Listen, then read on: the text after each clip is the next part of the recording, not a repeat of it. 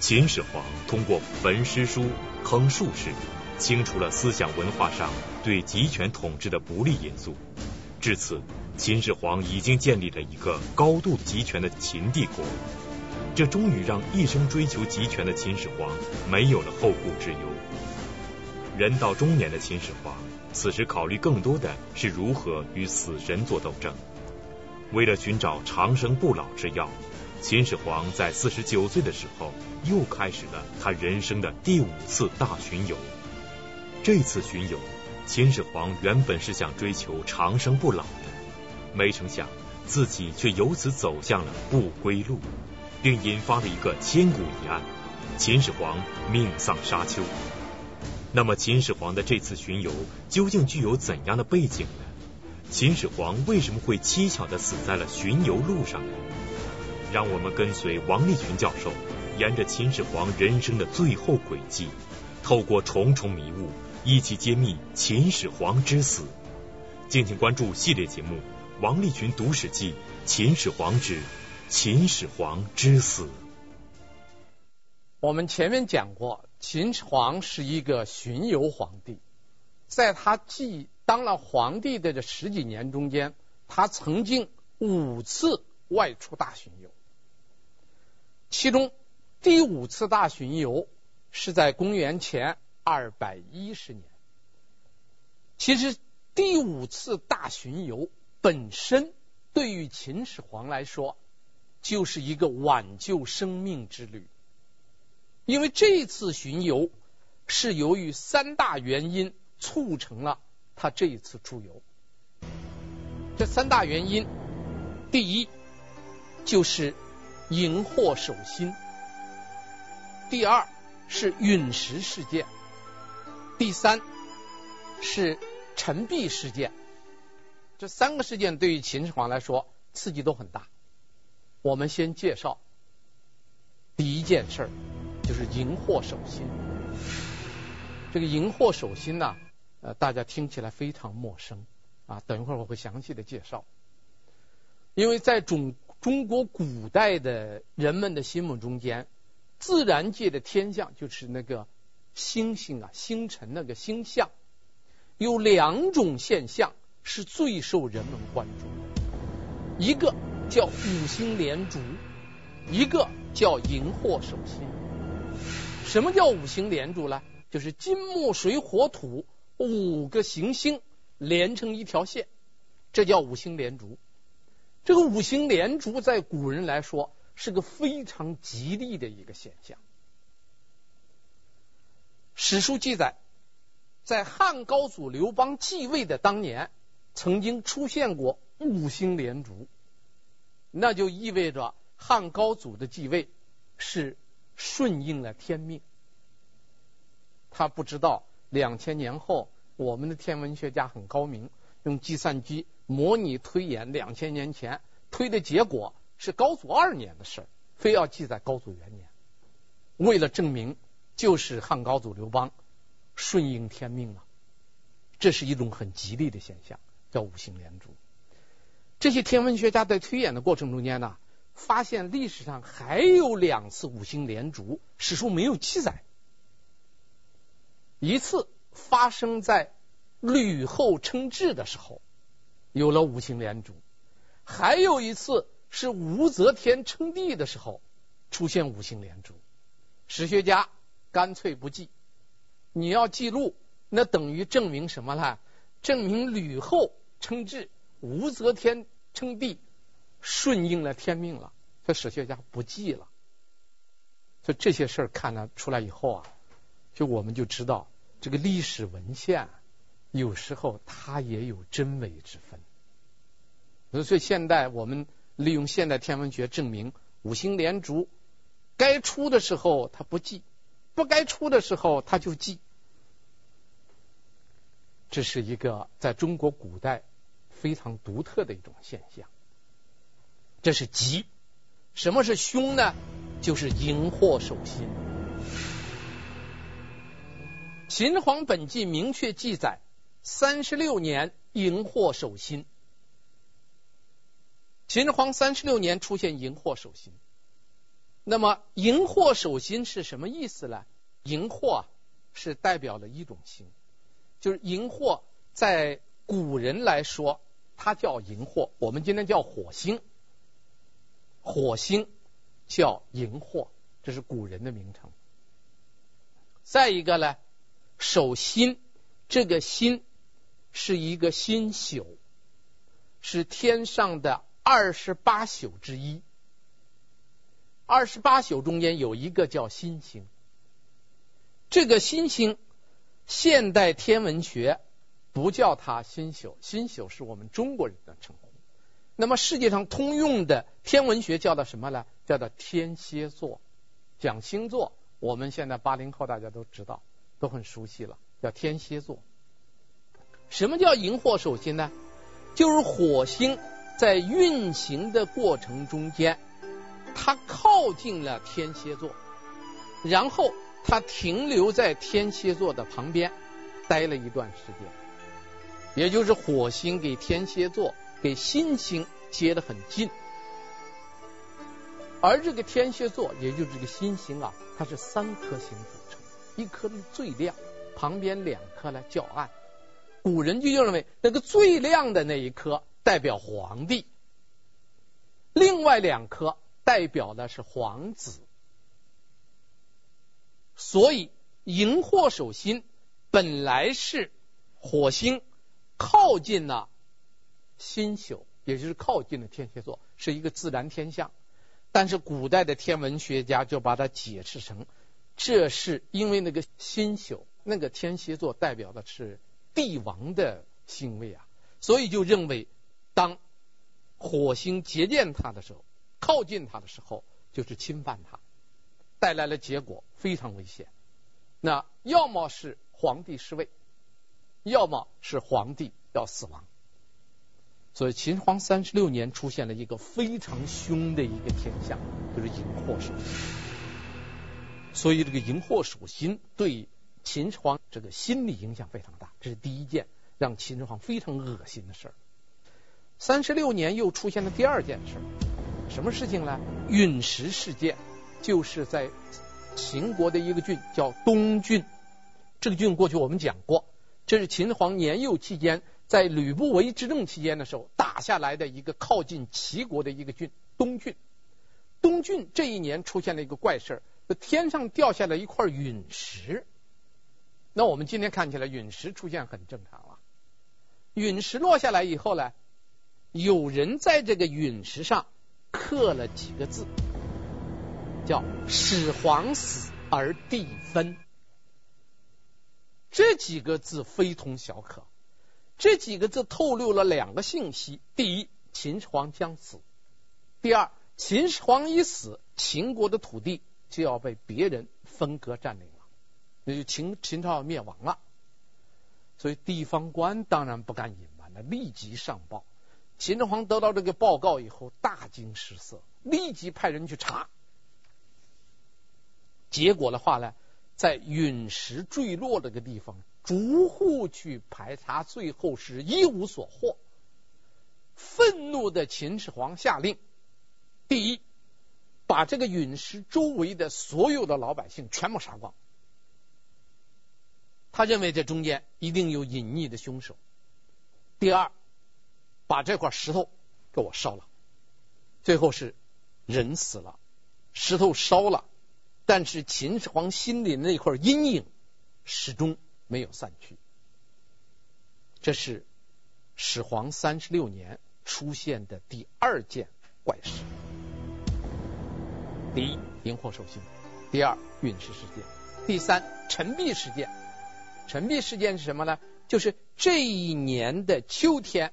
又出现一个怪事，秦始皇的一个使者从东边来，这个使者经过华阴这个地方呢，华阴是一个县，经过华阴的时候呢，碰到一个人，这个人呢手里拿了一块玉璧，拦住了这个使者，拦住使者以后就告诉他说：“你把这块璧替我送给郜迟君，而且告诉他你替我捎一句话，这句话叫。”今年祖龙死，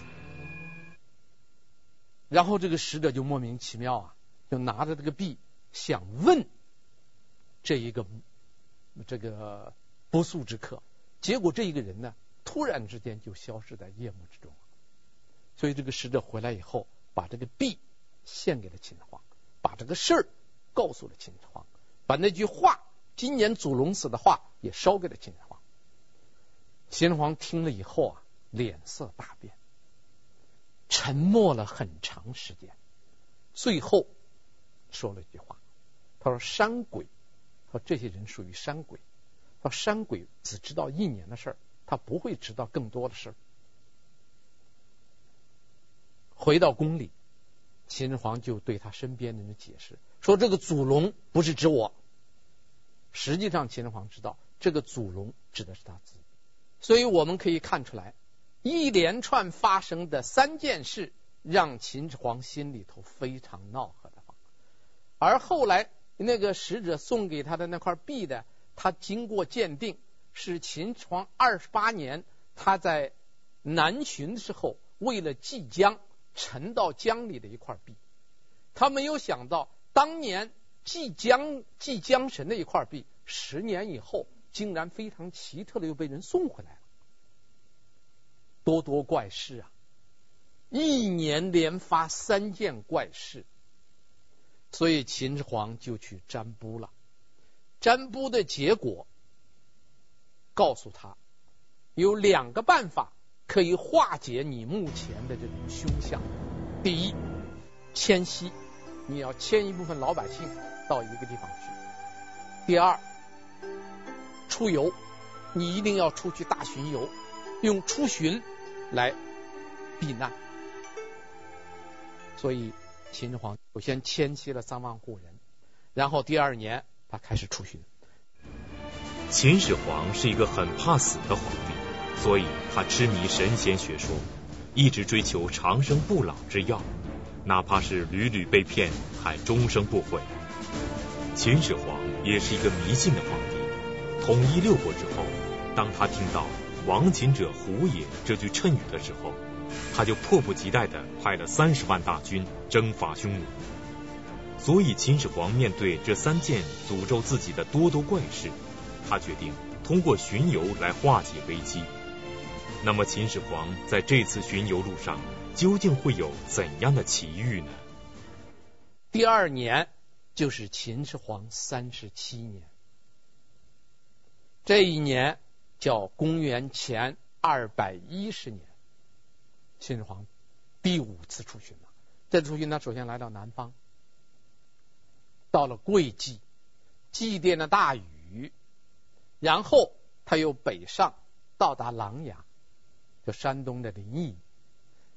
到了琅琊以后，他遇见了已经走了九年的一个方士徐福。徐福这次又回来了，来见他了。其实两年前，在那个坑术士的事件中间，秦始皇还骂过这个徐福，拿了钱一去就没个影了。结果这个徐福呢，他不像卢生那样了，逃了。徐福回来了，向他报告，先要找到了，就是有大鲛鱼在作乱。然后秦始皇呢还很高兴，支持了他。秦始皇呢给了他，呃。童男童女，给了他百工，给了他百菇的种子，给了很多，让徐福二次出海，去他寻找仙药。这都是第五次大巡游的事情。结果送走徐福不久，走到平原津这个地方。平原津是什么地方呢？就是今天山东平原县的西南。秦始皇本纪记载了一句话。至平原津而病，这句话的意思是走到平原津，秦始皇病。这里我要解释一下，古代的病和今天的病不一样。呃，不是说得的病不一样，而是这个字义的含义不一样。古代的，我们现在不是有一个疾病这一个双音词吗？一个叫疾，一个叫病。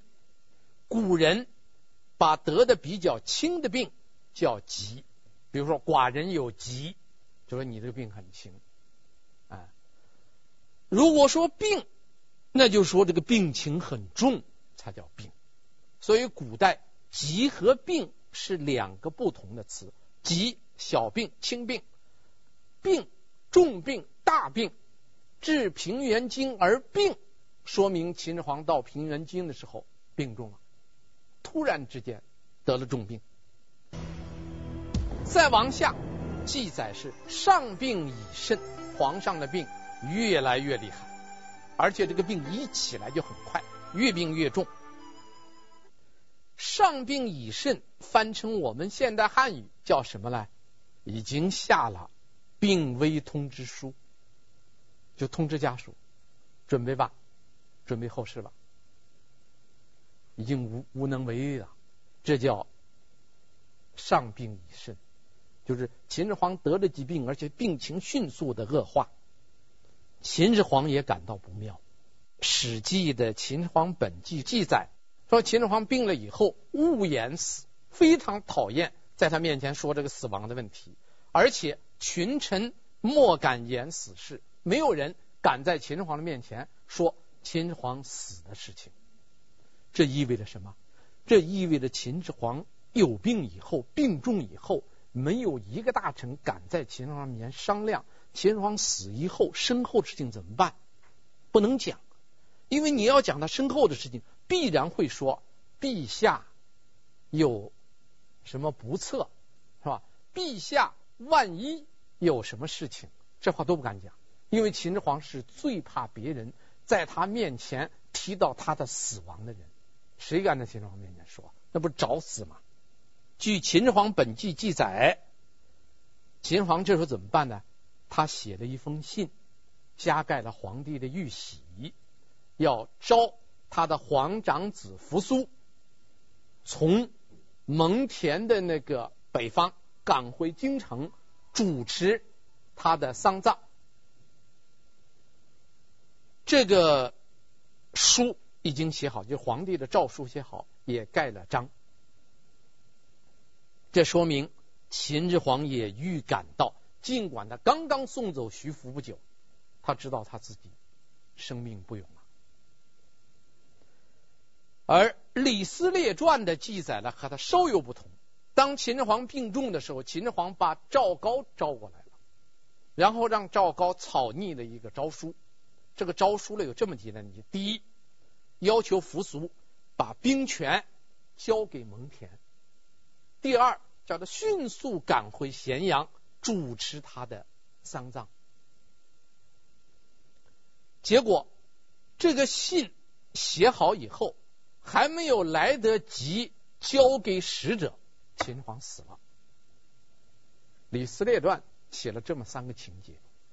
啊然后这一封没有发出来的诏书，还有其他的玉玺，就留在赵高的手里边了。而这件事儿，只有丞相李斯、赵高和秦始皇的小儿子，也就是他第十八子胡亥知道，还有身边的几个小宦官知道。这里呢，李斯不用说了，左丞相。他是随秦始皇出游的人。赵高是什么身份呢？赵高是中车府令，这是一个官。中国古代的官只要加一个“中”，说明这个人可以出入皇宫。中车府令是什么官呢？专门给皇帝管车队的。按我们现在的说法，就是皇帝专用车队的队长。这都是皇帝很信任的人。另外，赵高还有一个身份叫行符袭事，符是调兵的兵符，玺是皇帝的玉玺。因为赵高还有一重身份，他一方面管皇帝的车队，另一方面他掌管着秦始皇调兵的虎符和皇帝的玉玺，说明赵高深得秦始皇的信任。因为这两个官职啊。中车府令兼行符袭事，这是很不容易的。但是这个车队在秦始皇病重以后，并没有停，而是迅速的继续前进。结果走到沙丘，就是今天河北的广宗县，秦始皇病故。这一年，也就是秦始皇三十七年，公元前二百一十年，秦始皇这年多大呢？四十九周岁。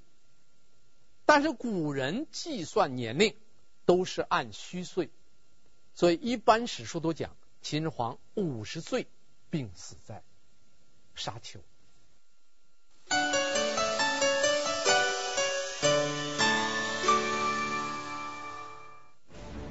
千古一帝秦始皇能够兼并六国，统一天下，建立一个高度集权的秦帝国，但最终却被死神击败。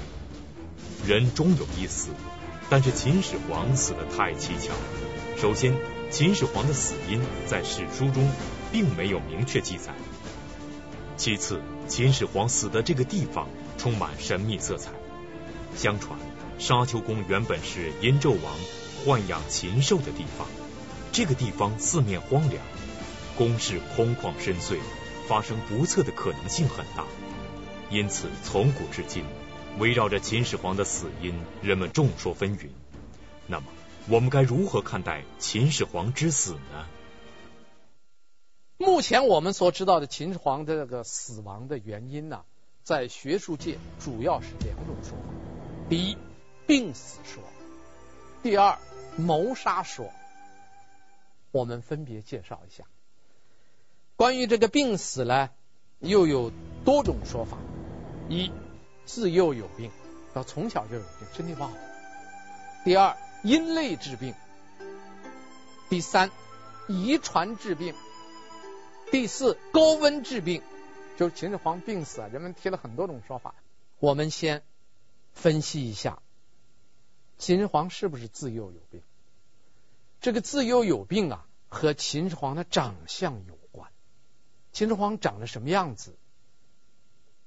在《史记》的《秦始皇本纪》中间有一个记载，这个记载呢是秦始皇在统一中国之前，他手下有一个军事家叫魏辽。我们讲过这个人，魏辽第一次见秦始皇的时候，就对秦始皇的外貌有一个描述，这个描述很有意思。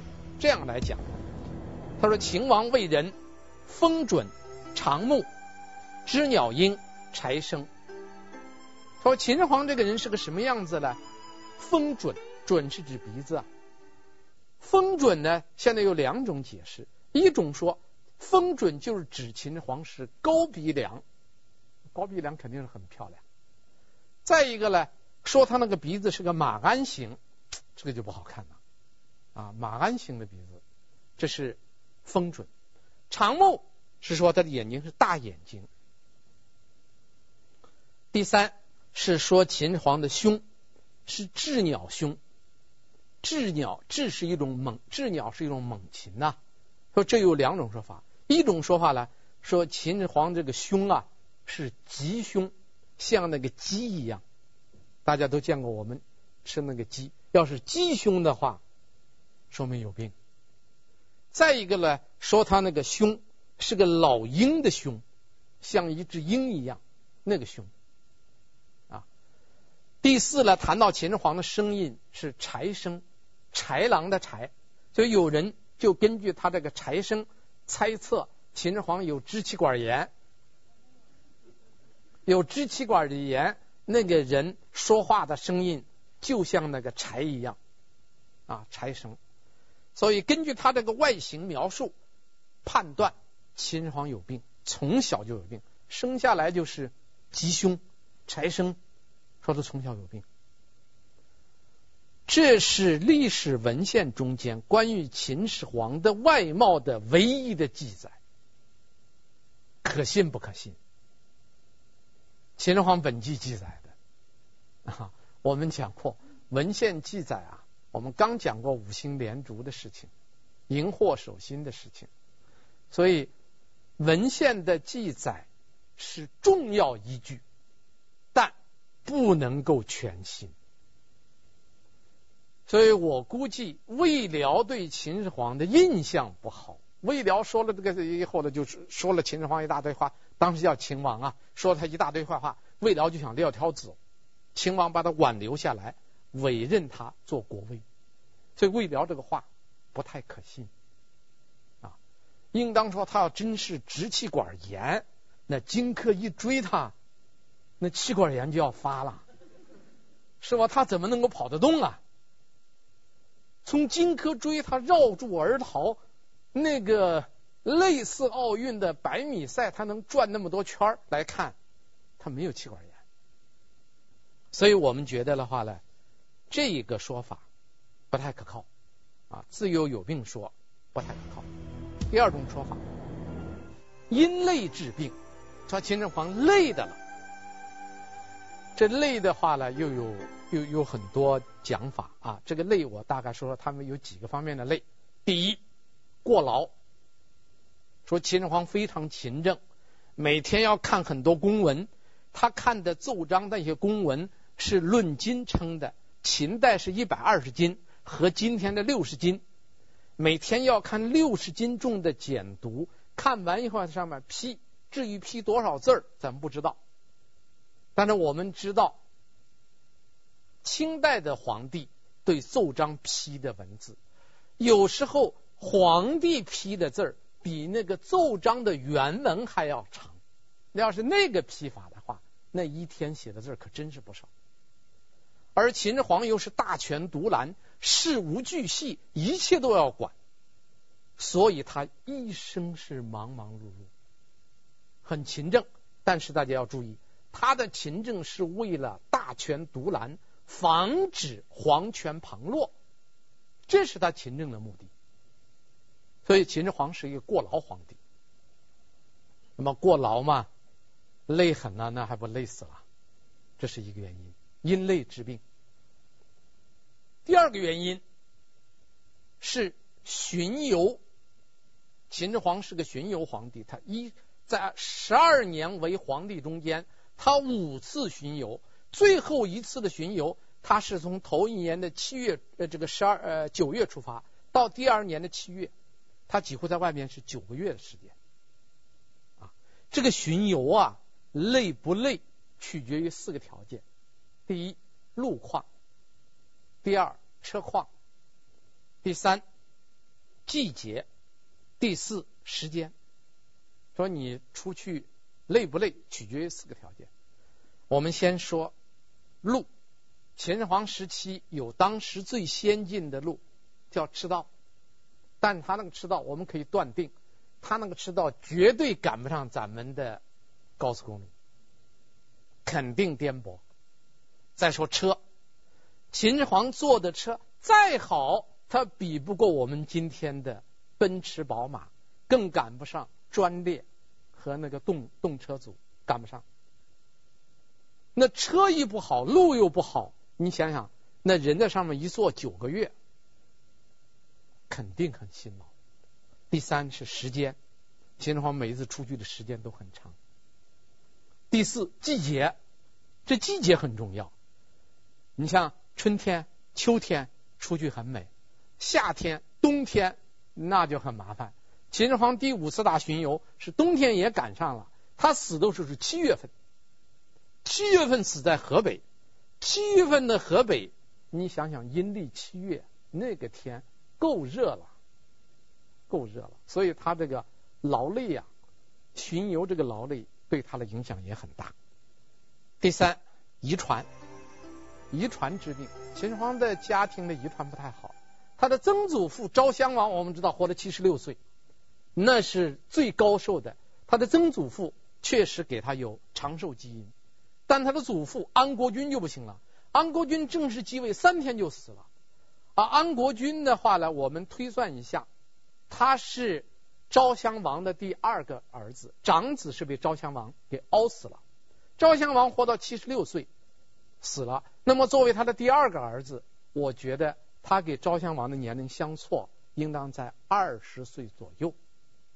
那么这就是他的祖父是五十多岁死了，他的父亲异人即位三年死了，异人呢？是在安国君的儿子中间居中，既不是老大，也不是老小，所以他给安国君的年龄的话呢，也应当有一个有一定的距离，所以我估计羿人死的年龄不到四十岁，他祖父五十多岁，他父亲不到四十岁，他活到四十九，差不多啊，差不多。就说这个家族遗传呐，遗传是非常重要的一个因素啊。一个人是否长寿的话，很大的一个因素取决于家族遗传。他们家的遗传不是太好。第四，高温，高温也能使人致病。秦始皇出去以后，他最后是发病到死亡，都是在最炎热的夏季。这恐怕也是他导致死亡非常重要的原因。以上四点就是病死说。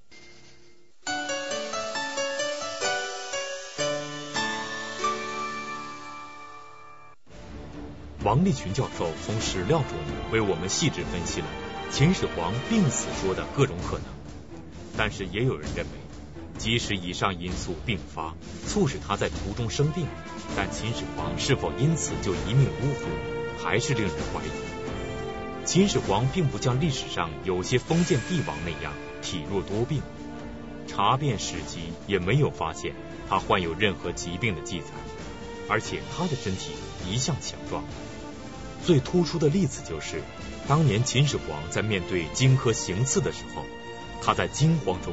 还能挣脱衣袖，绕着柱子逃跑，始终没让荆轲追上。因此，有人认为秦始皇不会因为一次生病就命丧黄泉，这里面一定隐藏着谋杀阴谋。那么，究竟谁最有可能谋杀秦始皇？王立群教授对于秦始皇的死因又是怎么看待的呢？最有名的是我们已故的一个著名学者郭沫若先生。他曾经写过一个历史小说，叫《始皇之死》。这个历史小说首先说明郭沫若是懂医的，他原来学医。郭沫若是历史学家，他又是一个文学家。他在历史小说中间写秦始皇是怎么死的呢？他在平津，就是这个山东平津渡黄河的时候啊，他得了病，什么病呢？癫痫。啊，癫痫病。至于郭老师怎么判断秦始皇得了癫痫病了，我们不知道。他得了癫痫病以后呢，因为是夏天嘛，他那个呃车上还放了这个铜兵剑，结果他又摔了，摔倒了，然后这个后脑勺呢碰在这个铜兵剑上，后脑受伤，加剧了他这个癫痫病。这样的话呢，就导致他脑膜炎啊，然后的话呢，秦始皇就死了。到了沙丘，住了一夜，第二天就死了。等到赵高和李斯发现的时候呢，发现秦始皇的左耳的流那个黑血，仔细一看，他左耳上有一个一寸多长的铁钉，说有人把秦始皇给害死了。郭沫若在先生在这个始皇之死中间还明确的写出来，谁害他了呢？他的第十八子胡亥。胡亥为什么害他呢？因为秦始皇病了以后，我们可以推想出来，他本来是想传位给长子扶苏的，找扶苏来主持丧事，所以胡亥就没有没有戏了，所以胡亥就害死了秦始皇，这是一种说法，胡亥害死。另一种说法呢是赵高，说胡亥接近秦始皇的机会没有赵高多。赵高作为中车府令，行伏羲事，他整天伴随在秦始皇身边。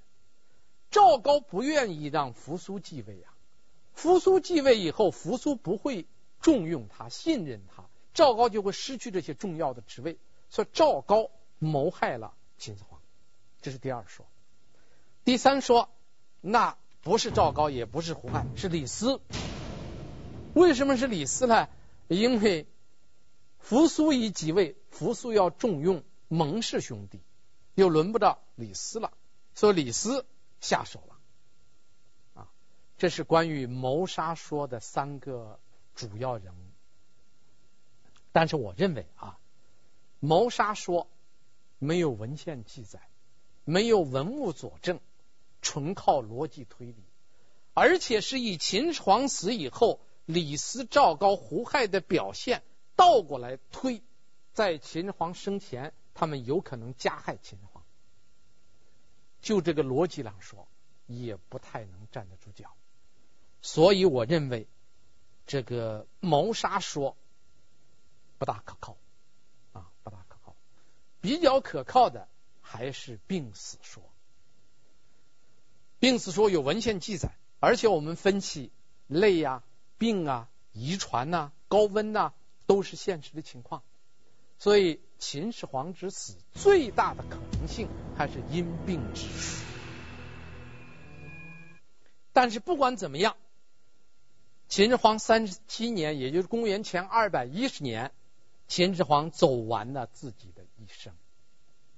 这个追求长生的皇帝，最终是病死在大巡游的路途之中。秦始皇死前犯了很多错误，但是他临死之前犯了一个最大的错误。这个最大的错误就是他一没有立皇后。二没有立太子，三有一个让长子扶苏回京主持丧事的这封诏书也没有来得及发出去，这样就带来了一系列的问题。特别是秦始皇为什么不立皇后、不立太子呢？这是一个历史谜案呢。因此。关于秦始皇不立皇后和不立太子的问题，是秦始皇讲解中间我们必须要正面回答的一个问题，请大家继续关注这一个话题。谢谢大家。在第五次的巡游途中，秦始皇的意外离世让随行人员顿时慌了手脚，丞相李斯竟然决定秘不发丧。按照既定方针继续巡游。那么李斯决定秘不发丧的背后，究竟隐藏着怎样的秘密呢？